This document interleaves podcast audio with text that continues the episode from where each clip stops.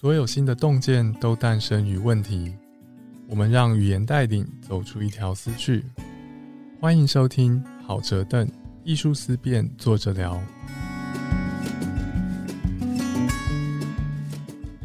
欢迎来到好哲邓艺术思辨，坐着聊。我是主持人朱家安。今天我们要聊的是街头涂鸦艺术。你画画好好画在本子画布不行吗？为什么要画在街上呢？涂鸦除了是一种绘画的艺术，在公共性方面有哪些意义呢？可以让我们看到哪些议题呢？这一集我们邀请涂鸦艺术家宋军和台大城乡所的毕恒达老师一起来聊聊。Hello，宋军。Hello，Hello，Hello，恒达老师。啊，你好，大家好。嗨，一开始啊，我想让我们的听众可以了解一下涂鸦艺术跟涂鸦文化是怎么样一回事。想请宋军分享一下，你为什么会开始选择涂鸦？就像前面讲的，画画就画画，画在本子上不好吗？画在墙上有什么特殊的意义？我是因为大学社团开始接触到涂鸦的，我觉得我可能没有呃参加这个社团，也不会接触到涂鸦这一块。我觉得刚好是因为我开始上大学要画自己的图，因为之前可能就是学美术都是为了否学业。对，然后就是开始想说没有题目了，要自己画什么。然后这时候又接触到涂鸦，就是一个最自由的东西，因为社团。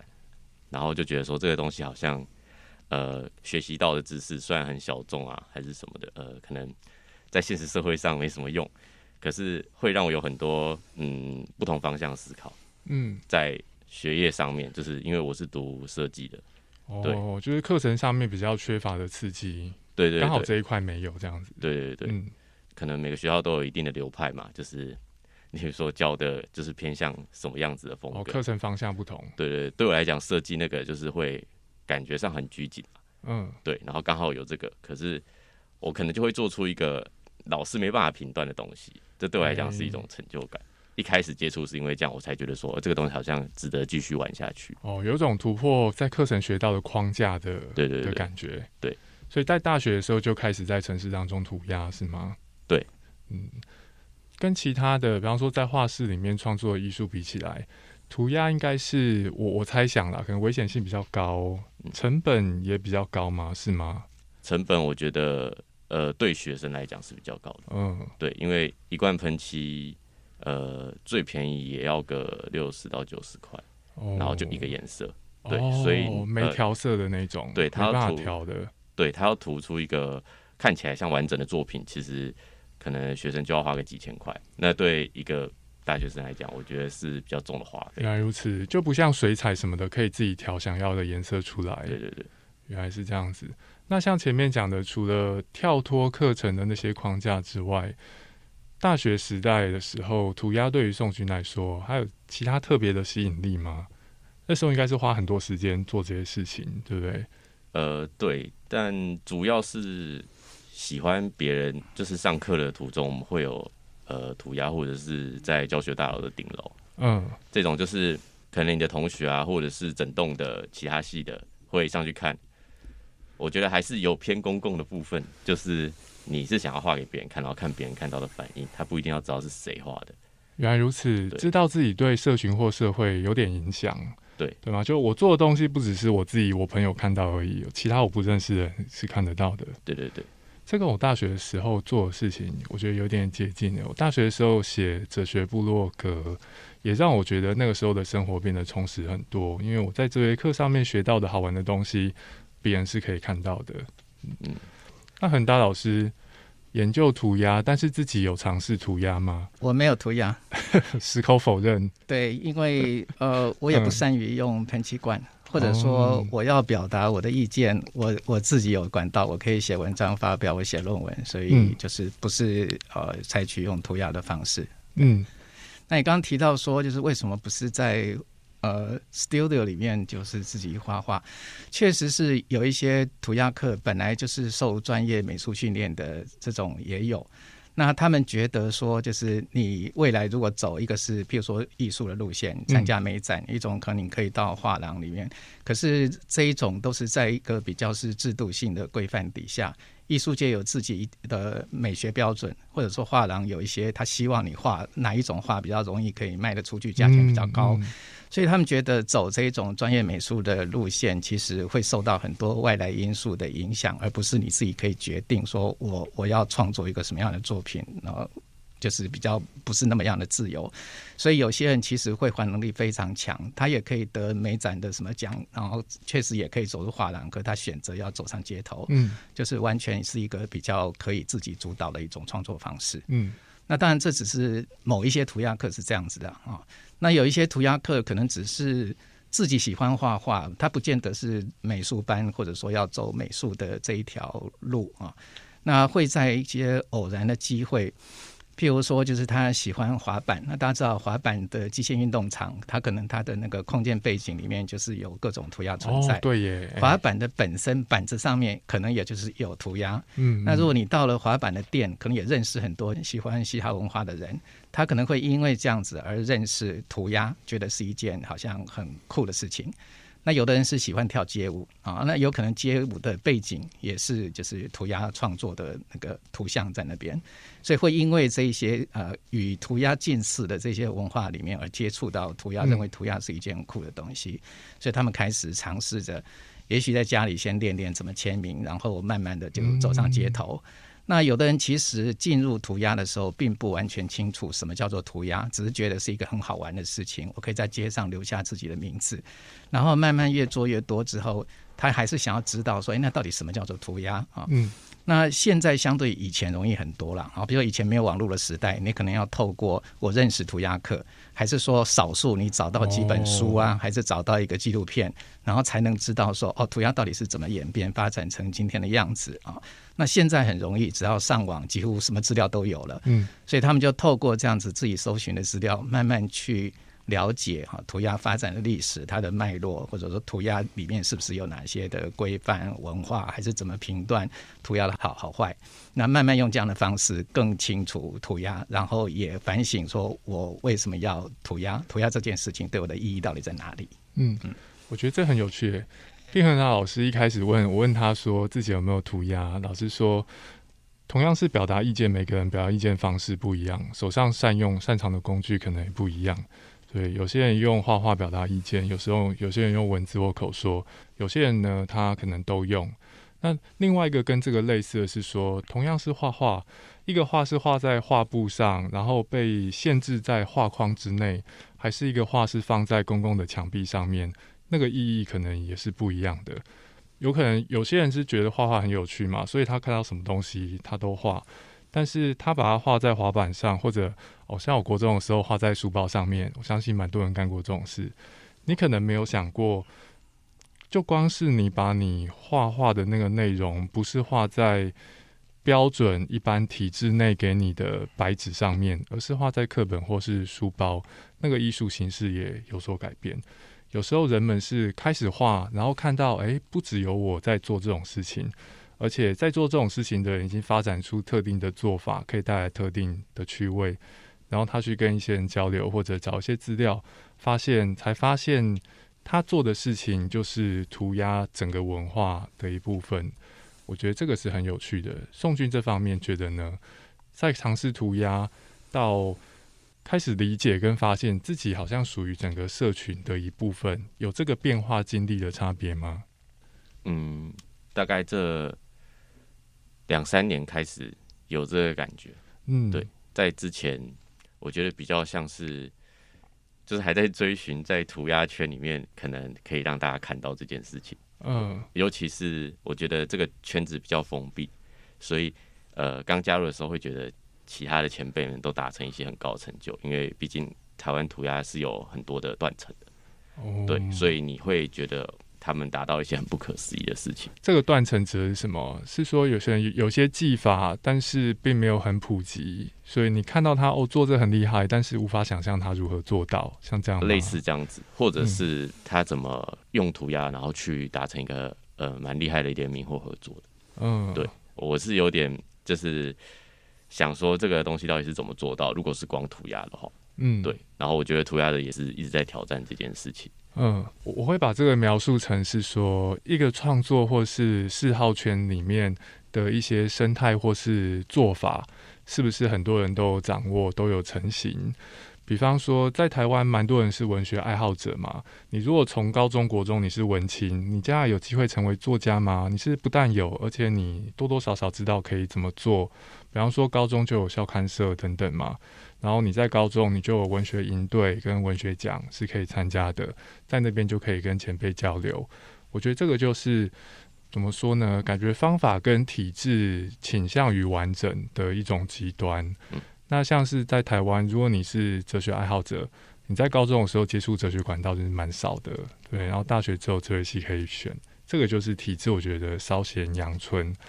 那赵宋军刚刚的描述，你可以，我们可以大概可以理解说，跟前面这些相比，那涂鸦的圈子可能在高中、在大学进入体制的部分，大概就是社团，对不对？然后爱好者很大程度得要自己想办法，嗯，才能在这方面精进哦。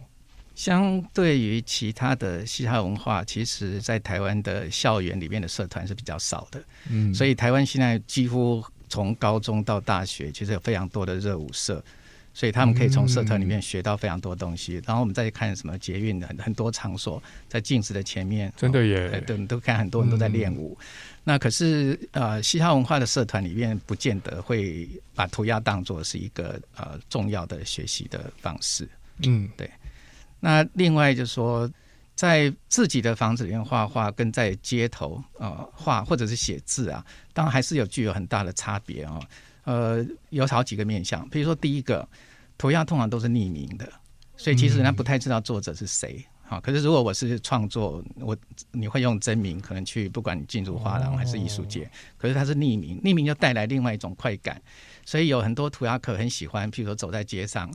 好，他自己假装是路人，那看着自己的签名，可是别人在评论他，不管好坏，他就觉得很有趣，因为他不知道原来作者就站在你面前，就站在作品旁边，然后偷听别人怎么讲，怎么在看他的这个涂鸦创作，所以他的匿名性是一个跟别的创作是非常不一样的地方。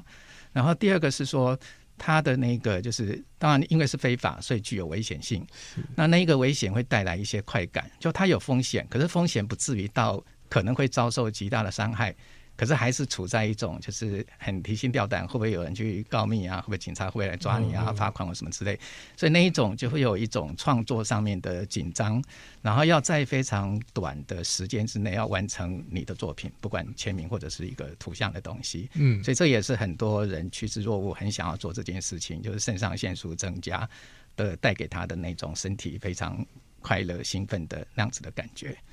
然后再过来是。如果我在房间里面画画或写字，我有一个非常可以控制的环境，不光写书法，我在绘画，就是所有的环境是在你控制之下。可是如果你今天走到街头去签名或画，它的变数太多了啊。那每一个空间都不一样，比如背景不一样啊，它的材质不一样啊，然后它可能会有一些就是周围环境转转角角什么的，那你必须要呃应付这一个特殊空间的特殊性啊。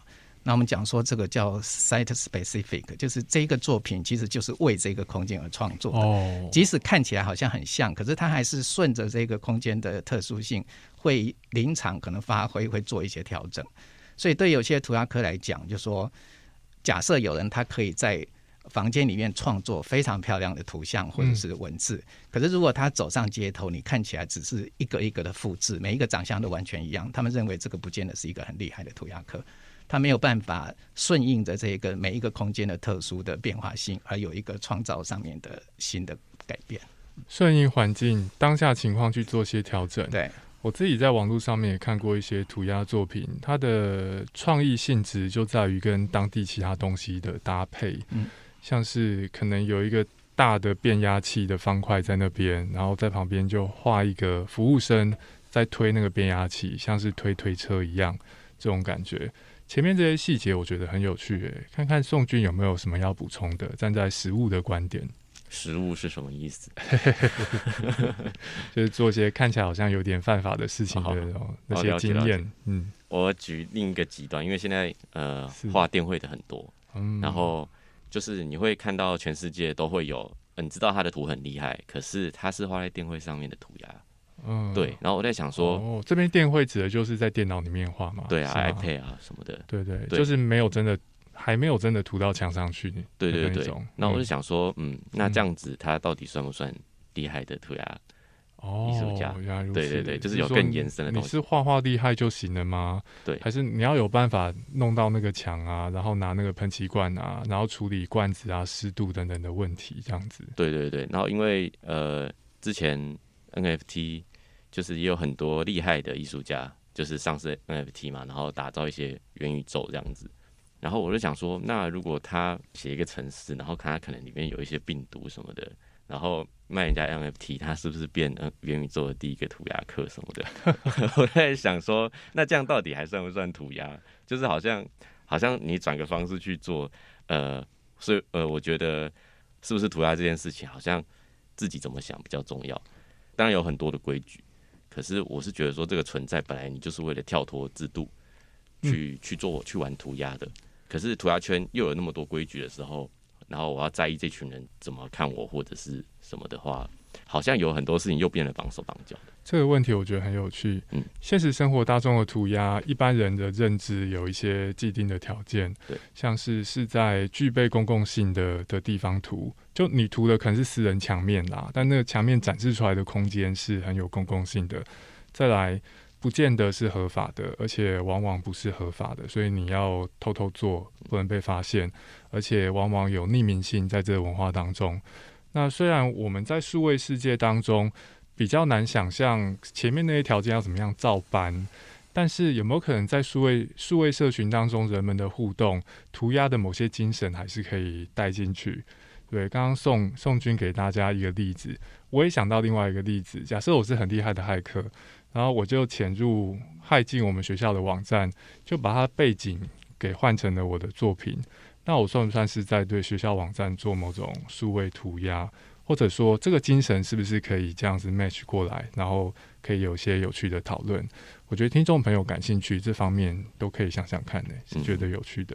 对我来讲应该是，确确实是有一些处在这种边界的位置哦。就说从狭义来看的话，就是最所谓最具有涂鸦精神的，通常是必须要在公共空间，然后最好是违法的啊。因为他如果在一个合法的商业空间，那他们会觉得那个叫做有涂鸦风格的彩绘。而而就不叫做涂鸦了，所以一个涂鸦你把它割下来放到美术馆进去之后，他们觉得那个是以涂鸦作为创作内容的一个画作，所以那个也不算是涂鸦。对，那如果是刚刚讲说那个呃虚拟的空间呢，呃以前有有一对涂鸦客，他们是先拍照，然后在网络上涂鸦，因为后来人家在研究了很久哈，以为他是现场创作。然后把它拍下来，变成是。后来研究了一下，他们觉得其实不是，是他在对他在街头到处拍。可是你说他算不算涂鸦？他其实也蛮有创意的，就是说他很会挑空间啊，然后空间上的创作，像刚刚你讲的，都是跟他们对话。他可能一个斑驳的墙壁，然后就变成是一个非常有趣的动物园什么之类的。对。那所以那个虽然不是。涉及违法，然后也没有在公共空间里面有实际的行动，啊，完全都是拍照之后在那个虚拟的空间里面创作。可是有些人觉得他还是有一些创意，可以为所谓的真的涂鸦客带来一些启发性，可以带来启发。那另外你讲那个骇客那个也确实是有，香港有一些涂鸦客，因为在真实的空间里面创作已经觉得无法满足了，所以最后他们就。害到 Google Map 进去了，所以有些人如果不知道的话，就是在地图上搜索，哎，怎么突然出现地上写了一些字很大的？他们他们害到新疆的什么戈壁沙漠上面就写着什么“中华人民共和国万岁”啊，什么“毛泽东万岁”。那可是事实上，那个人家会以为说，哎，是有谁在沙漠上面写字？可是事实上，他是涂鸦客害在那个虚拟空间里面的涂鸦作品。哎，这个很有趣。我刚刚想的还只是在学校网站的背景上面涂鸦，这个是在 Google Map 你还不够虚拟空间上面。对啊，我还不够坏，就是要学习一下涂鸦的精神。前面讲的那个。诶，实地拍照，然后在照片上面涂鸦，这个我也觉得很有趣。诶，就是我敢去画总统府嘛，我可能觉得算了，但是我可以拍总统府的墙面，嗯，然后在我的拍的墙面上面再作画。那我做的画的内容可以完全 match 总统府墙面的设计，看起来整个很有创意。那在这个例子当中。它可能依然保留了某些涂鸦可以有的特色创意，像是跟当地墙面的符合，但是他可能丢失了某些前面宋军提到的真正涂鸦客在涂鸦的时候，他成立的条件或是面临的挑战。对，但是大家可以想象，保持着涂鸦的基本精神，人们可以有各式各样非典型的涂鸦的做法。对吗？涂鸦本身刚开始的时候也是一件非典型的事情。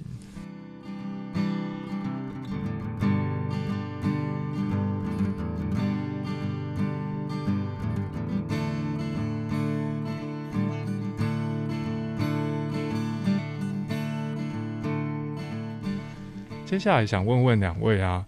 我们的听众朋友可能多少有耳闻哦，在涂鸦圈子里面，在这个文化体系当中，有一些行动它是有诶道德或是价值方面的意义。比方说，如果我把你的图盖掉，在特定的盖法底下，可以算是对你的一种挑衅，对吗？有没有像是这一种文化方面的细节可以跟我们分享一下？宋军，就是我们会叫做呃盖图，谁盖谁这样子，然后通常就是。有很多术语啊，就像是 beef，beef，beef 就是牛肉，只是在嘻哈里面，就是谁跟谁有呃冲突的时候，我们就会讲谁跟谁有 beef 啊什么的。对，但是我觉得如果用盖图来解决事情的话，在我的观点是好的，因为其实也不多人这样做了，通常都是在网络上互相嘴炮这样。哦，那在理论上是可以是解决事情的方案是吗？如果我跟你有某些摩擦。对，我觉得在街上改图这件事情，就跟呃，例如说老舌歌手出歌 diss 他是一样的意思。但是如果说两个歌手如果不不盖图，就一直在网络上 Po 文互呛的话，那就会不好看。对，所以我觉得盖图反而是一件 我觉得够很蛮嘻哈的事情。然后哦，原来如此，对对对，用用我们社群的方法解决事情，这样子。盖图的话了，是。对，然后有更高端的盖图，就是我你创作了一个一幅图，然后我改它改成我的，哦，对，就是按照你原本的雏形，然后我加一点创意，这样子，既保留你的特色，但是又是改出来会是像是我的一个新的作品这样子，对，然后顺便呛你这样子，哦，对，这可以解决争端，是因为蛮多争端是关于作品跟才能的高下。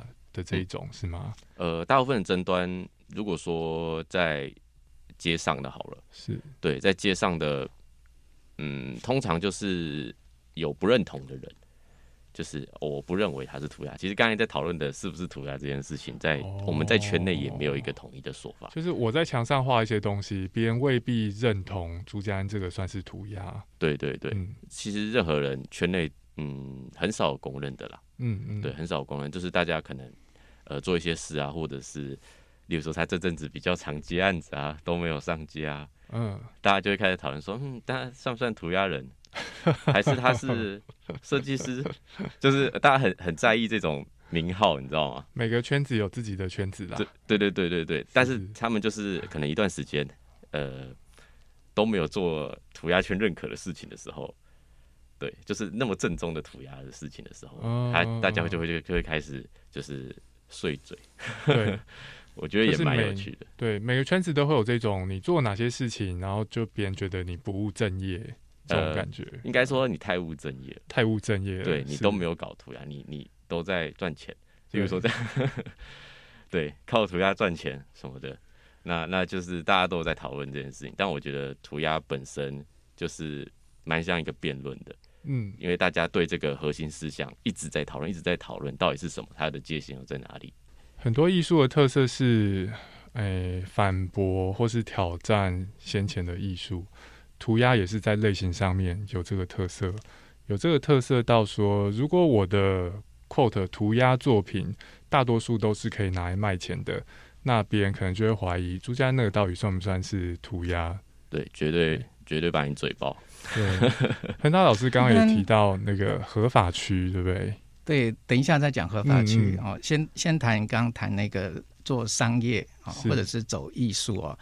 呃，涂鸦客其实一般来讲不反对走商业，也不反对走艺术，可是先决条件他必须要在街头涂鸦够认真啊，因为每一个涂鸦客毕竟要生活，所以大家觉得说我赚取生活费，无论走哪一条路，他们觉得那是可以接受的。可是如果你打着涂鸦的名号，就是以涂鸦当做名号来赚钱，而你又停止在街上涂鸦，那这种人就会被被比较热情的涂鸦客会觉得你好像背离了这个涂鸦的精神。嗯，可是并不是说你拿你的作品拿去卖 T 恤，你拿去展览这件事情本身是有问题，而是你同时如果大家也都知道你还是对上街头。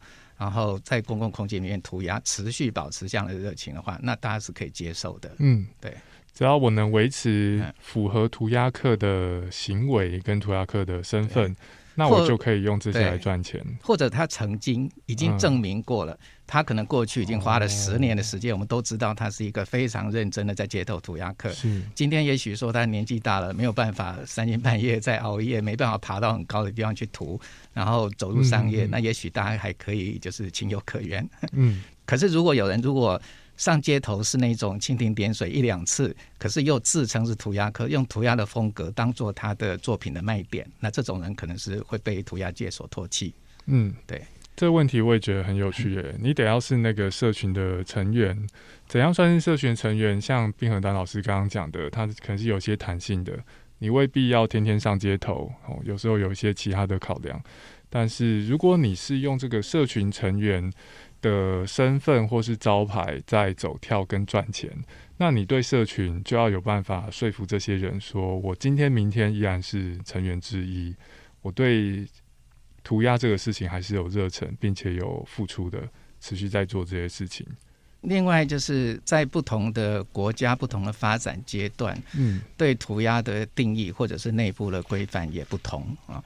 所以早期大家知道涂鸦的追溯历史，最后可能都追到纽约。那纽约之所以能够影响到全世界，它也是因为它在地铁上涂，造成了整个都市地景空间的巨大的改变嘛。那当时如果以最严格的定义来讲，他们要符合几个条件。第一个是呃，喷气罐一定要是用偷的，它不可以用买的，哦，因为反体制要反到底。对，因为你不能够参与这个资本主义的体制什么，嗯所以你一定一定是要用偷来的。然后第二个是，它一定要是做非法的公共空间的涂鸦。好我们刚刚提过，如果你在合法的商业的什么做的话，那个就不算涂鸦。第三个的话，就是地下铁涂鸦必须要以文字为主，以图像为辅。哎，因为他们自称为是写手，他们是 writer，他们并不是画家，也不是艺术家，他们就是一个写字的人。嗯，所以一定是以文字为主，然后加上一些也许是卡通的图像或者是地景当做背景。可是这一个涂鸦作品里边的主要的重要的焦点必须是以文字。那这个是最严格的当年的地下铁涂鸦的定义。那当然，随着时代改变，现在又从涂鸦走向后涂鸦，走到街头艺术的这种不同的呃样貌。所以当然很多其实是用绘画的形式，而不再是以文字为主。那目的也是希望能够跟更多不懂得传统涂鸦的人，能够跟他沟通，可以对话。嗯，那内部的话，其实还是有蛮多规范哦，在不同的国家或涂鸦圈里面，可能还是还是存在。譬如说，你取取的名字，名字不可以鱼目混珠，让别人误会以为你是一个另外一个涂鸦客。哦，那如果名字取得太接近，那可能会引起他们之间的争端。那可能确实有，也曾经有人因为名字的争议而在墙面上大打出手，或甚至变成肢体冲突，也都有。好，然后第二个是说，他们是希望说有一个循序渐进的方式哦。当你是一个涂鸦新手哦，他们叫做那个就是 toy 啊，就是那个玩具啊，就是当你还是一个 toy 的时候。你涂的不够好，不够成熟，哈，没有足够的锻炼，你就直接直攻市中心区，那可能会被别人唾弃。哦，有区你可能要可能稍微慢慢，你也许在家里先练习，在他们的素描簿上开始练习，有一定的程度了之后，也许走上你家里住家的黑暗的小巷里面先练一下。你不要一下就直攻什么信义计划区还是西门町，然后。呃，不能又很大，然后又到处都涂写。可是如果你那个展现出来是一个非常不熟的、不成熟、没有经过什么怎样练习的，那这个也会被涂鸦界里面觉得他不懂这个涂鸦规范，破坏了涂鸦的名声。把一个那么丑的东西，然后又大量制作，放到一个最中心，很多人都可以看得到的地方。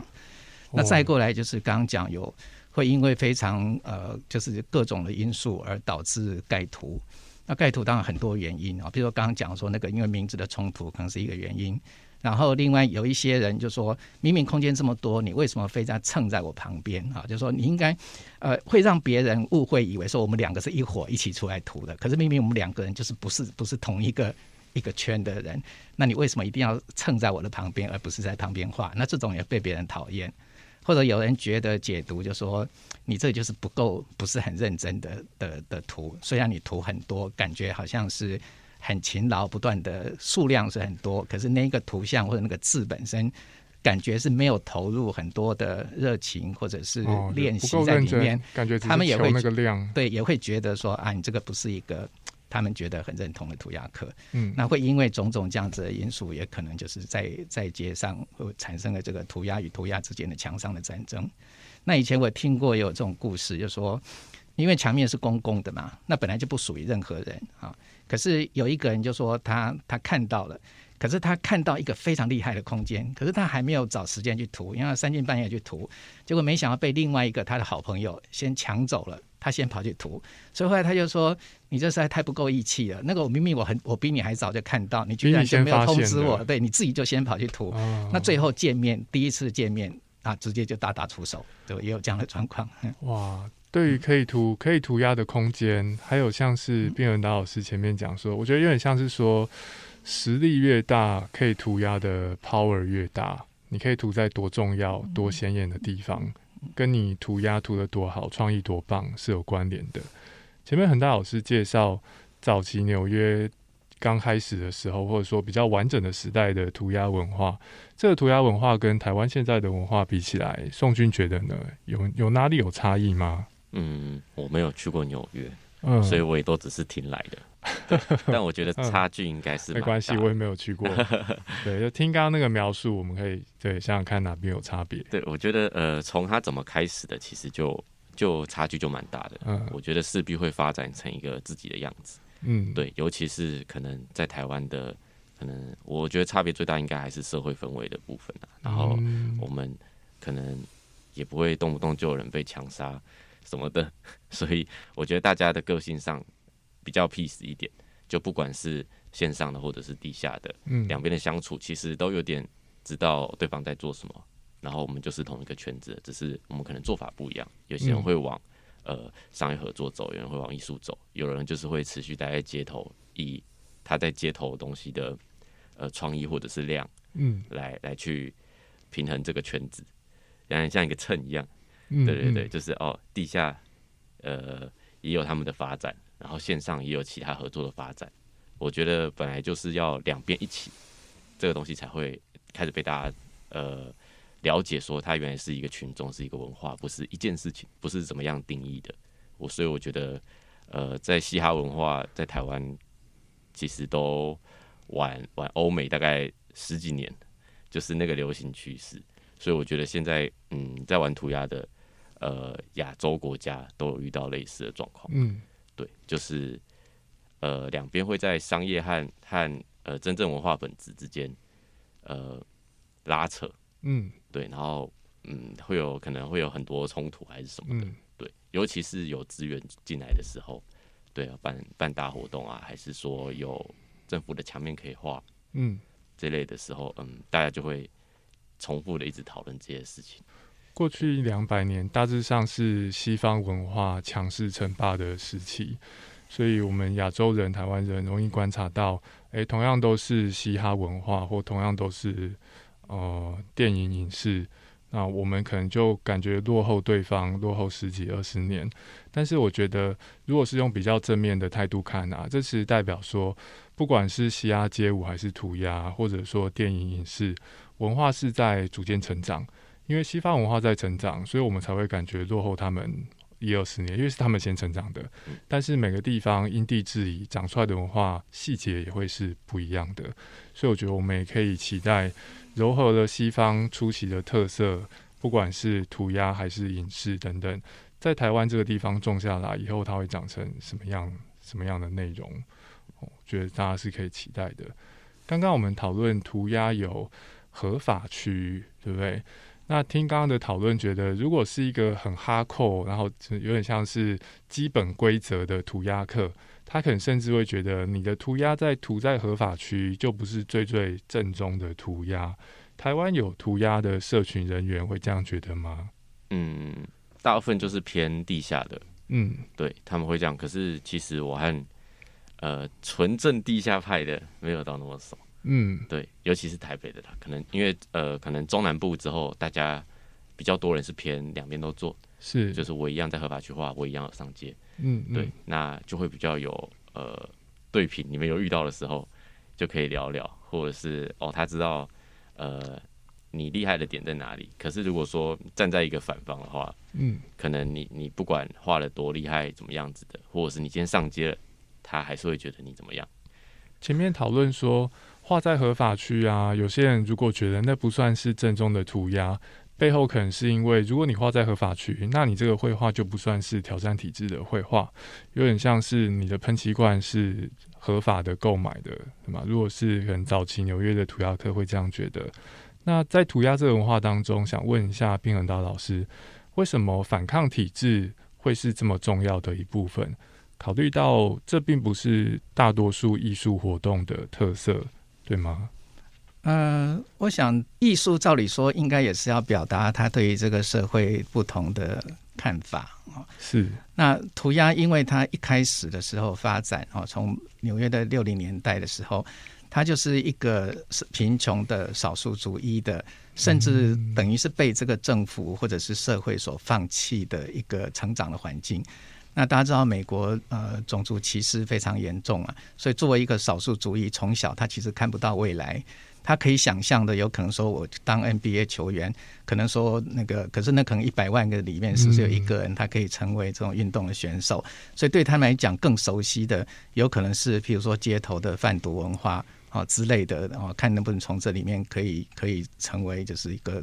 起有一个起码的生活，所以是一个在这样子这么这么底层被社会所遗弃、看不到未来这个里面所长出来的一种不需要成本啊。然后它可以借用，譬如说大众运输，等于是我借用别人的媒体，哈，是不用钱的媒体，所以我只要成功的涂上了一个我的名字，这个名字可以每天，哦，比如一一辆车从起站开到底站，有可能是经过两三个小时，而且它是跨越区域的，所以会看到它的名字的不是只有跟我相同生活环境的人，而是说有钱人、穷人、白人，呃，什么人都可以看到我的名字在街头上移动。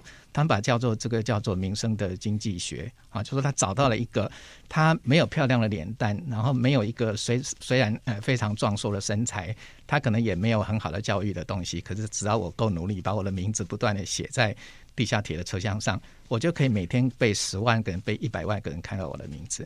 所以一开始的时候，他发展是这样子，就说完全被人家所。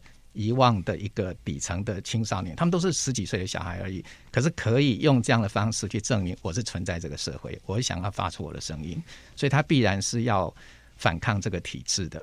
好，那在一个都市的空间形式上来看呢，就说假设是以台湾为例的话，过去是一个政治所主导的都市视觉环境，我们什么看到都是政府的标语啊什么之类。然后等到戒严之后，也许变成被商业所取代，所以所有的大楼上面，包括捷运的各种站，什么到处都是广告的标语啊。那所以，所以涂鸦就变成是你必须要反政府的这种威权所控制的都市地景，或者你要去反商业的资本主义所控制的地景，在这边找到一些我作为一个社会里面的一个成员，我还是有机会可以。发表一下，或者说证明我的存在，或者是对这个都市空间里面表达一些有别于政府跟企业的看法。嗯，所以它繁体字必然会是一个其中非常重要的因素。嗯，那这个如果回到合法区啊，呃，涂鸦客不见得会讨厌合法区，可是它有一个先决条件，就是说不能够因为有合法区，所以我不能在别的地方涂。哦，因为有了合法区之后啊，他在一般的公共空间涂的时候，一般社会民众或记者或警察都会问说：啊，那不是有一个合法区，为什么不去那边涂？所以他们觉得两者之间是可以并存。他除了在公共空间涂啊之外，他们其实不见得会反对，或者不见得不去。他们觉得各有它的优势。他可以到合法区，好处是说。他可以创作一个非常完整的作品。我今天如果说涂了一半，我明天可以再继续，我下礼拜我把这个作品给完成。可是这个是好处，也可能是坏处。好处就是说我可以创作很完整，可是坏处是说，它就少了那一种我们刚刚讲很紧张的感觉，然后要跟环境互动，在一个非常短的时间之内，我我就是要把这个名字就要完成。嗯，那那种那一种就是说，因为在一个有限的时间空间啊，或者紧张的气氛底下，你要完成那个作品的成就感可能更高。可是，如果你真的是要练习，我把一个什么技法，还是把一个图像做得非常完整的话，他们也不反对说你可以到合法区里面去练习。可是就不能够以因为有合法，所以你就不能做非法。嗯，所以一般他们的态度可能是这样子。那像有台湾有一些区是比较是合法，譬如说西门町，可能也是有那种就是商家跟政府啊，他们可能合作，然后提供一些墙面可以让涂鸦客去涂。那如果是刚刚讲说那种最比较是传统的这种涂鸦派的人，他们不会反对。可是他说，如果真的有国外的知名的涂鸦客来的时候，他们不会带他去看这个地方，因为他们觉得有一点羞耻。就说他是因为是在一个很安稳的合法的条件底下创造出来的作品，他们觉得不应该让他们看这一种，而是要看比较真正是街头的。那种涂鸦是看作品，不只看你最后长出来的样子，还看你是在什么条件底下创作这个作品。刚刚恒大老师讲到，在合法区比较相对安稳啊，然后时间充裕的情况底下创作，比起其他更常见的涂鸦的诶灰色区域，这两种创作的心态跟历程的差别，宋军觉得有感受吗？嗯，感受蛮大的。嗯。可是我呃，我从刚刚接触到现在，其实都是呃两边都喜欢，可是呃目的不太一样啦。毕竟要留作品，一定有有所目的嘛，想让别人看到啊。是可能，比如说合法区域人没那么多，我可能想 po 文让别人知道哦，我我练了什么新的东西啊，或者是我现在的想法是什么。那在街上的话，嗯，我觉得转变很快，可能每半年就会呃去想说。哦，上街的目的是什么？嗯，但嗯，每次要上街的时候，其实我觉得我的目的都不太一样。对，有时候就是可能，例如说大学的时候，就是想要跟朋友聚聚之类的，涂鸦的朋友，这也是一个目的啊。我对，可是我们的交汇点就是在涂鸦。嗯，对。可是我一直以来都不是呃太频繁上街的人，就是可以可以理解成学院派吧，因为我就是从社团开始接触，然后又是学传统艺术的。嗯。就传统美术的这种这样子，然后读设计上来，所以对我来讲，呃，我我会画画和我开始涂鸦，其实呃相差也有十几年，嗯，对，所以我是先接触绘画，对，然后涂鸦只是我觉得，呃，对我来讲有一个很大的算是脑内革命嘛的一个东西，它影响了我很多，然后到现在变成是职业，可是我觉得，哎，这个称号不应该是一种局限，是我可以更放胆的去。玩我想玩的东西。对，我们在之前讨论的时候啊，宋军有提到说，尝试涂鸦，然后有了涂鸦者或是涂鸦客的身份，对于自己有自信去做其他事情是很有帮助的。在这部分能不能跟我们分享一下？觉得有没有这个身份的差别？嗯，就是因为我们刚开始要用涂鸦结案，这是比较现实的考量。是我我当初也有想过说。可能因为读设计，然后会画插画，可能这这这两个听起来的至少社会需求量比较高一点。我原本以为会是从这边开始接，然后可能涂鸦就是当心去玩，或者是有这样子的身份。可是呃，可能到大四的时候开始慢慢有邀约的，都是一些涂鸦相关的东西。嗯，所以就是顺其自然做这个。嗯，对。是你当当时展现出来，但被大家注意到的特色。嗯，对。但其实那时候都做，对，所以我也不知道为什么是这个被看到，可是就是顺顺顺的就做过来了。然后，对啊。但我觉得要每次都创新吧，对啊，每次都有挑战不同的东西，才可以一一直一直挑战上去这样。嗯，恒大老师刚刚对纽约初期涂涂鸦文化长出来的其中一个说法是说。一群看不到未来的年轻人，他们想要在公共的都市地景当中留下自己的名字或是记号。最早我们讨论到涂鸦跟其他绘画的差别是说，绘画就是安稳的在画纸上面，然后被被挂在画框当中。但是涂鸦是，主要是出现在我们其他生活周遭的器物或是建筑上面，就有点像是说，它感觉更接近成为我们生活的一部分。所以我没去过纽约，但我想象我是纽约穷小孩，没未来。但是我摸摸上的某个地铁涂个东西，我知道这个东西三小时之后，它会在纽约的另外一头。那宋俊刚刚讲到说，有时候我们上街头不是为了什么很大的目的或是愿景，就跟朋友聚一聚，一起画一画好玩的东西。我觉得在这个意义上面，涂鸦是真的成为人生活的一部分了，就有点像是。我或者其他小朋友年轻的时候，在桌上啊，或者在课本、书包上面画画，对对？那种很纯的快乐的感受。画画是艺术，但是它同时是我生活的一部分。嗯嗯嗯，我觉得上街画图对我来讲，就是还是有一种回到初中的感觉。可是我的初衷不是要反抗社会啊，或者是我要去批判什么东西，其实就是回到那种我什么都不想，然后呃。跟画图朋友聚在一起做一些酷酷的事情，对，就是没有呃不一定有那么多想要表达意义的事情，嗯，应该是说如果有什么事件、社会事件，或者是我想呃我想要表态的东西，可以去创作那样的东西，但是呃在日常上呃不一定呃是抱着那种心态去涂鸦的，对我觉得这是也算是可能他的开头是这样，可是我觉得每个人出出去涂鸦的心态。其实都不一样，有些人可能是觉得很充实啊，很开心啊，他不一定是抱着愤怒的感觉上街的。我今天不见得是要来推翻资本主义啊，算你们好运。哎，对对对对对，我今天今天只是来跟朋友找点乐子。对啊，但是对于我这种从小生活在资本主义社会的人而言，涂鸦还是带来很多启发。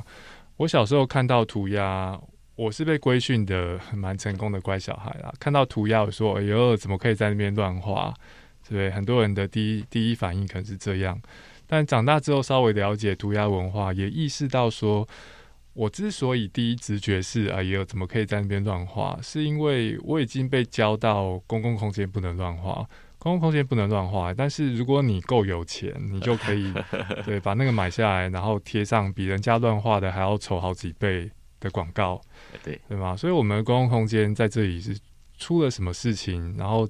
导致于涂鸦这一种艺术可以带来我们这种习惯的守规矩的日子的启发，在公共性这方面，并恒达老师能不能跟我们分享一下？呃，就像前面提过，就说呃，控制我们这一个都市空间景观的过去曾经，现在也是哦，当然是政治的体制。就说你具有这个公权力哈，看是谁赋予的，可能是法令，可能是人民所赋予的权利，所以他可以在公共空间里面表达他的想法，各种文字或图像出现。那慢慢的资本主义越来越发达之后，就是变成你有钱就可以买下非常多的公共空间。他有可能，譬如说，企业也是摆上自己的姓名啊，比如我是什么什么什么企业，麦当劳是一个人名啊，真的。可是他就可以放各式各样有钱人、企业家的名字在公共空间里面，那我们也习以为常，所以变成是说，本来是公共的东西，那后来就是你不是在政治上有权，要不然就是在商业上你有钱，公共空间就属于你的。那对于一般社会大众，我们是每天日常在这里边悠游行走的人来讲，那到底我们有没有什么任何表达意见的机会啊？那像呃，一般社会大众之所以会讨厌涂鸦啊，我觉得里面当然有很大一部分大家都认为它是违法啊，然后也认为，我觉得是因为不理解。所以会不晓得为什么有一群很无聊的人在街上写一些我看不懂的字，就不知道这个到底用意何在，所以就会对这样的东西产生反感啊。可是如果能够更进一步的去理解，我们刚刚讲说涂鸦整个发展的历史背景脉络的话，比较知道说是一群什么样的人，他为什么要做这样的事。那也许对于这个涂鸦的想法会产生一些改变哈，嗯，所以我在课堂上如果跟学生介绍过涂鸦之后啊，他们其实走在街上会很兴奋，他会看到哎这个名字我刚看过。好，然后他甚至会期待说，哎，会不会谁又出现在他走在街上，会变成是一个非常有趣的，随时好像都有一个新的发现。然后他也知道说，这一群涂鸦客，他其实也不是那一种说贪赃枉枉法之人，他们就只是觉得要表达一些非体制所完全控管的一些表达他自己的一些呃想法。这想法不见得是很具体的，有有针对某个社会事件的内容，而是那个行动本身就是在挑战这个空间到底属于谁，谁有权利在空间上放上文字。嗯，所以行动本身可能就是它的意义所在，而不见得是他所写的字的内容。那当有这样子的理解之后，重新回头再看我们的生活空间，那我们就会更更加的注意到说。这个视觉空间是如何的被政治与商业所垄断？嗯，对，所以，我呃以前曾经提过，就说有两位艺术家，他就是把这一个某一个城市的市中心的街头，把所有广告看板，在这两个礼拜之内都用黄色的布把它遮住，所有招牌跟广告都走在街上，你就完全就是整片都是黄色的。嗯，那你现在设想说，如果你现在去西门町。还是到，譬如说台北火车站前面不是一个麦当劳大楼？那你一看，那整个全部通通都是广告的广告的招牌。那为什么我们可以容许，就说你的视觉空间全部被这个商业所决定？嗯，而你看到有一些人只是写上一些字或画一个小图案，你就觉得这个东西是一个就是非常可怕的事情。那我想，如果有这样子的理解之后，可能会会对这些涂鸦会有不同的看法。嗯。社会体制是蛮寻求安稳跟不变动啊，不变动就是好事情。所以在稳固的社会体制上面，我们上街头，我看到合法的招牌，我可能太过于习惯的视而不见。我看到涂鸦，我觉得哎呦，怎么可以在这边乱涂？对我来说，好像公共性的街头就只有两种东西，一个是合法的东西，我可以略过；另外一个是不合法的东西，它代表社会的脱序。但是如果我了解涂鸦文化，我就可以从那些涂鸦内容看到更多有趣的东西。这让我想到有一次我去庙里拜拜的时候，跟我一起去的是一个对宫庙文化有研究的朋友。那一次去庙里就变得很好玩，因为每个东西他都认得，柱子上面的装饰啊，旁边的宗教器物等等等等。所以那一次的体验就变得跟过去我去庙里拜拜完全不一样。诶，那个空间一下子就变得充满了意义。每样东西都有它存在在这边的理由，而且是我可以认出来的。类似的经验，另外一次是有一次我去爬山，陪同的是一个念植物系的朋友。山上每一颗东西他都认得，他不认得他会告诉你说：“哦，这这我认不出来。”大家有点像是什么什么。我觉得大家也可以想象，比方说好了，如果每天我上班通勤两点一线，然后通勤过程对我来说是很无聊的。但是通行过程当中，是有没有哪些东西它其实是有潜力对我而言有趣，但是我太习惯了，所以不会把它当成是一个有趣的东西来看待。但是当我了解了在都市当中人们可以如何跟有公共性的空间互动，做一些好玩的事情，我就可以把这些空间变得有趣。像我们小时候把课本啊、桌面啊，还有书包变得更有趣。在这方面，宋军有没有什么想要跟我们分享的？让生活变有趣，加入涂鸦的文化参与之后造成的改变。嗯，我觉得刚刚就是像毕老师的存在就蛮重要的。对，对他就是让，就有点像是你的爬山的同学，他跟你讲说这是什么植物，但我觉得说我好像自己就是那个植物，也不知道我自己在干嘛。然后今天是植物担当，你是含羞草这样子。他说哦，原来我是含羞草这样 有点那种感觉。就是其实没做这些事情的时候，有时候没有没有办法整理那么多，好像呃接触到，然后就按照自己的意思做，也不知道它代表什么意思。在每个阶段，可能后面回想会有一点感觉，好像好像这件事情是代表那个意思，好像有包含到这些部分，可能文化或者是在呃社会上代表着什么，对别人会怎么定义你之类的，然后。还是在一直突破这件事情啊，就是别人怎么定义，那你好像不能按照他的期待走，就是呃再去挑战一个新的东西。对，我觉得宋军讲到一个很重要的点呢，就是说我刚刚刚跟大家分享，就涂鸦文化的存在，它让公共空间变得有趣，但是我要可以认得出来公共空间有变有趣，我不能用过去被规训过的乖宝宝的眼光去看那些涂鸦的产品，但是。一个社会蛮复杂的，我会受到什么教育影响？我怎么看这些东西？所以，如果我参与涂鸦社群，那我对街头涂鸦的观点会改变；或者我没参与过涂鸦社群，但我大学可能修过毕尔大老师的课，用比较学术后设的观点，我去了解涂鸦文化，在这种情况底下，我有涂鸦过吗？我可能没有。我有朋友在涂鸦吗？可能也没有。但是透过文化研究者的研究，让我可以多多少少去了解涂鸦文化是什么样子、什么样子的内容，以及可以如何鉴赏。所以我觉得第一手或是学术后设第二手的整理，对我们一般人去了解一个文化，都会是相当重要的。而且他们也可以带来各自的特色。我相信你是一个要鉴赏涂鸦文化的人，你身为一个涂鸦客，跟你身为一个涂鸦研究者，看到的世界跟角度，不见得会是完全一样，各自有各自的乐趣。这个也是觉得我们今天在这边聊涂鸦，然后请到。在第一线做事情的工作者，以及从事研究的研究者来对谈是很重要的事情。因为郝哲邓一直都想要让大家知道，同一件事情，如果你可以用两个角度而不是一个角度看，那你就更有机会看出这个事情有趣的地方。对，今天我们讨论涂鸦，很感谢两位来参与。哦，谢谢宋军，谢谢。我还要再补充，好，很好，来，老师请继续看看宋军等一下要不要加入，待会忍不住。对，来来来，请说。针对刚才讲的那个商业广告啊，它的问题不是仅止于说，就是它充满在我们都市空间，人们行走在路上所看到的视野而已啊。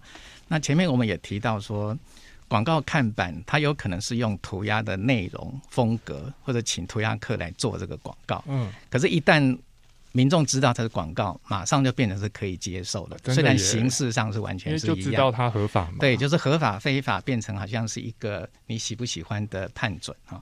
可是，可是商业的广告还有另外一个很大的问题是什么？其实商业广告是很邪恶的。我们一般都认为它是广告，那合法，所以你就接受了。可是商业广告传达出来的讯息是很真的耶，是很不健康的讯息。好，那像以当时纽约来讲的话，就说你在一个非常贫穷困苦的地方，然后商到处街上立了很多的广告看板，广告看板所广告的商品是他负担不起的东西。然后为什么要广告？一定是告诉你说，你你的身材不够好，你的生活不够满，不够美满。你们之间的关系不够好，所以你才需要我的商品。我的商品可以满足你，可以让你的生活从一个不好的生活变成一个很好的生活。所以反而是透过这一个广告，不断的告诉我们，我们是不完美的。然后你要如何去改善你的生活，就是买他的产品。嗯，所以这个商业广告不仅仅只是视觉，而是在说它不断的传输一些。其实是非常不健康、不好的观点，以为说我们的生活就是需要非常多他所贩卖的商品，我们的人生才可能变得更美好。可是事实上并不是这回事。那这个也是说我们在看这个广告的时候，也要带着一个这样子的批判的眼光去看这个广告，而不仅仅只是它是一个图像呈现在都市空间而已。如果我被教成一个乖宝宝，我就会自动用很批判的眼光去看涂鸦。但其实我更应该用批判眼光看广告，因为涂鸦客的涂鸦，他没有要操纵我这个公民去做任何事情，他不会告诉我我需要什么产品，也不会告诉我我我太胖的需要运动或是他们的减肥手术，但是这些都是广告会企图告诉我的事。商业一同样都是占据公共空间，商业广告在那是因为他要我掏钱出来给他，但是涂鸦作品在那，他不要我做任何事。他顶多说：“哦，朱家，你注意到的话，你看一下我多么的可爱，或是我有哪些创意或是巧思。”我觉得我还是乖宝宝的时候，蛮需要这个洞见。如果我那个时候有想到，或别人告诉我这个想法，我大概就可以早几年发现公共空间有趣的地方。这方面，宋军要不要补充？嗯，那可能就是台湾的涂鸦还不够精彩吧，对吧？这个相当我我检讨，我们要检讨部分，对啊。对啊，这个很虚心的态度哎。哎，对啊，我觉得就是大家没注意到嘛。我觉得应该也是跟欧美有差别，因为他们是做的很猖狂，他们是你无法忽视，但是在台湾没有密集到那个程度，可能在观光区有，对。可是其他你要说它真的影响到你生活，其实还没有到那个程度。嗯。可是要你可能要到那个程度，大家才会开始哦去好好的重视它。是，哎，一个有趣的文化要长出来，需要很多条件哦。对对对，就一方面。潜在的观众被训练到不会把涂鸦当成是合法的东西，然后可能因也是因为这样子，涂鸦客的处境就变得更艰难，你更难好好的在够明显、够猖狂的地方去发挥自己的实力。好，感谢两位的分享，也很谢谢冰恒达老师刚刚抢着补充哦，补充的内容我觉得很有趣，也是我们需要的。好，再一次谢谢宋军，谢谢谢谢谢谢恒达老师，好，谢谢大家，大家，我们下回见啦，拜拜，拜拜。